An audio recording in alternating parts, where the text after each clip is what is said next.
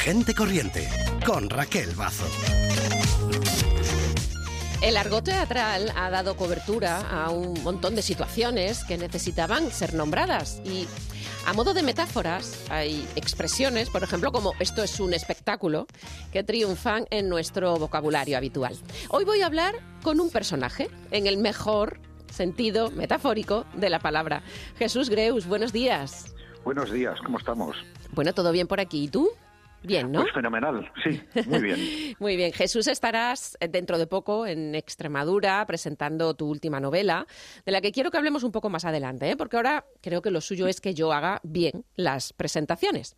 De acuerdo. Jesús es escritor, músico, gestor cultural y viajero y según tú mismo dices, sin residencia fija.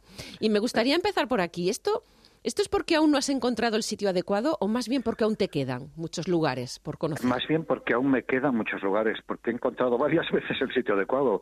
Mallorca, Marrakech, La Habana, pero las eh, a ver las ciudades los países se viven y llega un momento en que ya están vividos mm, yo necesito estímulo intelectual para mis libros. Y me estimula mucho un nuevo país una nueva lengua nueva gente. Mm, me, me, electriza ir por la calle estoy atento.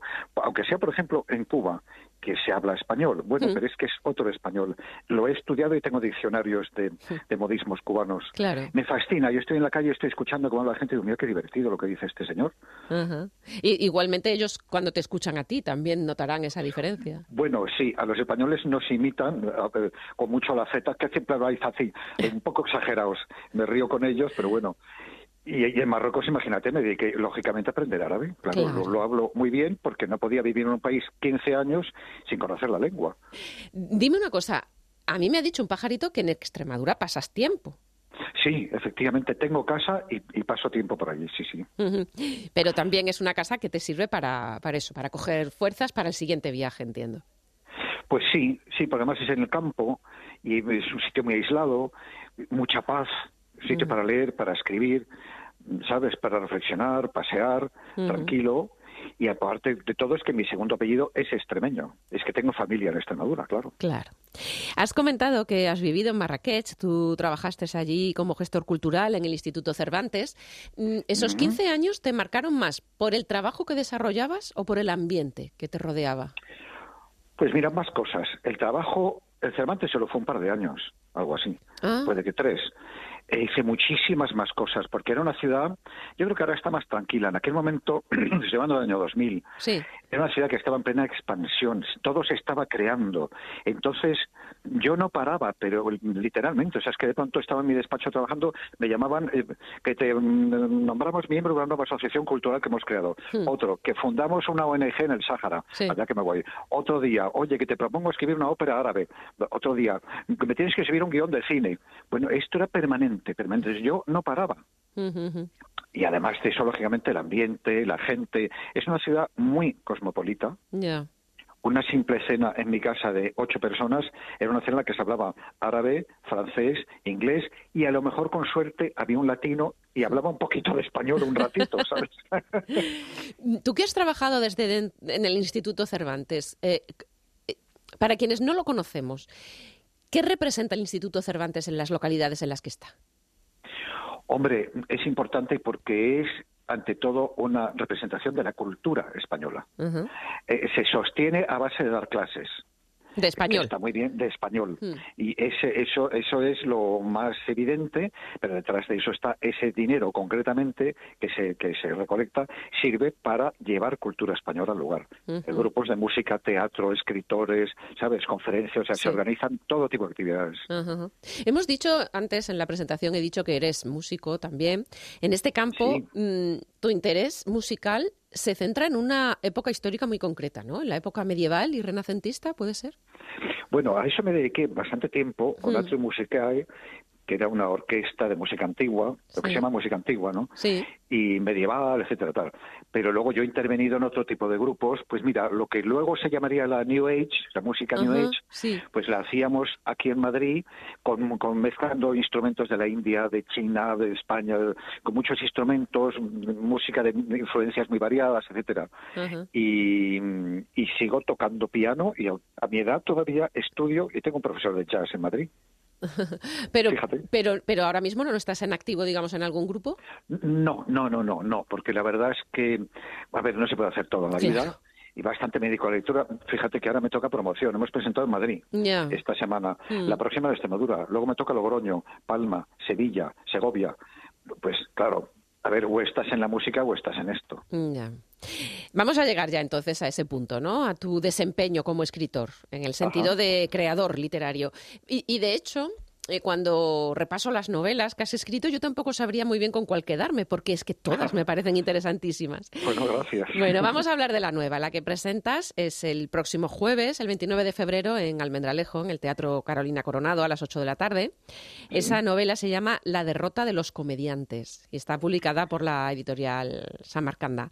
Mm, sin hacer mucho spoiler, es una novela histórica, está situada creo que en el siglo XVIII en Madrid es, ese tiempo en el que triunfan los teatros como, como espacios de encuentro social, pero también cuando comienza mm, esa idea del oficio del actor que busca su estabilidad y el de la actriz que quizás la fama de las divas le permite mantenerse como mujeres empoderadas e independientes. Entonces, eh, con todo esto, tú creas una novela. ¿Por qué te ha interesado este grupo social? ¿Por qué los teatros y sus gentes? Porque es un momento muy interesante en el cual, bueno, como tú has dicho, el teatro era el gran, la gran forma de expresión. La gente, eh, lo mismo que iba, digamos, al fútbol, mm. pues iba al teatro, muchos iban todas las tardes, porque una función teatral duraba toda la tarde. Había obra teatral y había música, y había entremeses, y había, etcétera. Entonces, ahí en el teatro se dirime la lucha que enfrentaba a la sociedad, que era los castizos inmovilistas que no querían la evolución de España, que querían los tradicionalistas, que ya podemos a llamar, frente a los ilustrados que querían traer la ilustración a España. Debo decir que el gobierno borbónico era favorable a la ilustración y concretamente Godoy, que tendría sus efectos, etcétera, etcétera, pero quería la reforma de los teatros porque ya estaba viendo un teatro barroco que era, que era muy efectista, pero que no contaba nada, y querían un teatro que sirviera para educar al público. Ya. Ahí entra, y ahí entra el, teatro como, como, que es algo que hemos que he comentado muchas veces con muchas personas, ¿no? El teatro como espacio físico de referencia el Corral del Príncipe, como, como un, más allá de, de, un lugar para hacer una representación, es un lugar donde eh, ser reconocido y reconocible. Bueno, las grandes artistas de la época, como por ejemplo eh, la tirana pintada dos veces por Goya, nada menos, mm. o Rita Luna, entre las que había gran rivalidad. Bueno, cómo salía la tirana del teatro por la puerta de actores era un fenómeno cada noche, porque la llamaban mi reina, guapa, ahí va la, más, la más bonita, la salió, tenía que estrechar manos de ya agotada, la mujer se subía por fin al carruaje y se iba a descansar a su casa, después de una tarde entera de interpretación, canto, etcétera, etcétera. Pero claro, eran diosas, llegaban una fama fabulosa, vivían muy bien y ganaban dinero. Lo tuyo es una novela histórica, ¿verdad? Quiero decir, te has documentado perfectamente para construir todo este entramado.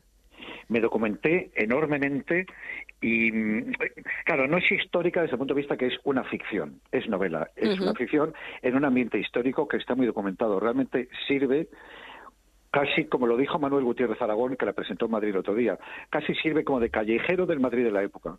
Se puede uno hacer los recorridos del personaje y, ver cómo se vivía en la época, que es muy interesante. Es decir, en Madrid o en otras ciudades, con animales por el medio, olía fatal, no había alumbrado público por la noche, solo el centro estaba, estaba empedrado ya por Carlos III. Bueno, era una ciudad en la que, por ejemplo, moverse de noche era peligroso, todavía. Había espadachines, todo eso. Entonces me interesó mucho reconstruir esa ciudad de época, porque hoy día, la verdad, alucinamos cómo era. claro, es que eh, ha habido una época en la que la novela, que no digo que haya terminado, eh, que sigue estando, ¿no? La novela histórica era mm, de gran gusto del público y se escribía y se compraba mucha novela histórica, pero tú además la acompañas de algo de misterio, incluso, no sé si de novela negra, porque es que eso es también lo que ahora más se compra, porque también es lo que más pide el público. No sé si has tenido desde el primer momento la idea de, combinar ambas historias o ha venido una después de la otra. Pues mm, mm, todo empieza de que, de que mm, buscando temas encontré algo que me interesó. que era un manuscrito perdido, no hablamos más. De cierto, Mm. de cierto autor importante en la época, ilustrado. Y eso me empezó a dar el punto de partida para construir una ficción sobre eso y construir una novela de intriga, porque es, es eso. Es una investigación en el Madrid del año 1793. Y Lo, lo- además- lo del manuscrito perdido no me lo dejes así sin no más. o puedo, sea. no puedo decir nada más, claro. Uh. Hay que leer la novela. Eh, pero estamos en eso, eh, estamos en eso, que hay que buscar un manuscrito en Madrid, que no sabemos quién es ni por qué lo han robado, pero tiene su, su importancia dentro de ese contexto histórico. Estamos entre tradicionalistas e ilustrados, enciclopedistas, afrancesados, llaman también. Mm. Es un momento en el que incluso cambian eh, ciertas costumbres, se relajan ciertas costumbres, sobre todo en la intimidad. Eh, en esa sociedad que era tan rígida, Sí. no solamente española, sino en Europa, Sí. la sociedad del siglo de oro era absolutamente rígida, la gente se sentaba recta, no, no había ninguna distensión física en público, en una reunión, porque era de mal tono. Y en el 18, a finales del 18, sí se empiezan a relajar un poco la- las costumbres, se puede uno repantingar de pronto un asiento, los hombres llegan incluso a cruzar las piernas en la intimidad. ¿eh? Ya, sí, sí, sí, las sí. mujeres se les permite, se puede permitir el lujo de reír en público. Fíjate lo que te estoy contando. es que Esto claro, no es se que- hacía antes, porque era una sociedad tan enormemente rígida, con esos señores vestidos de negro, gorguera, Hmm. capa y espada.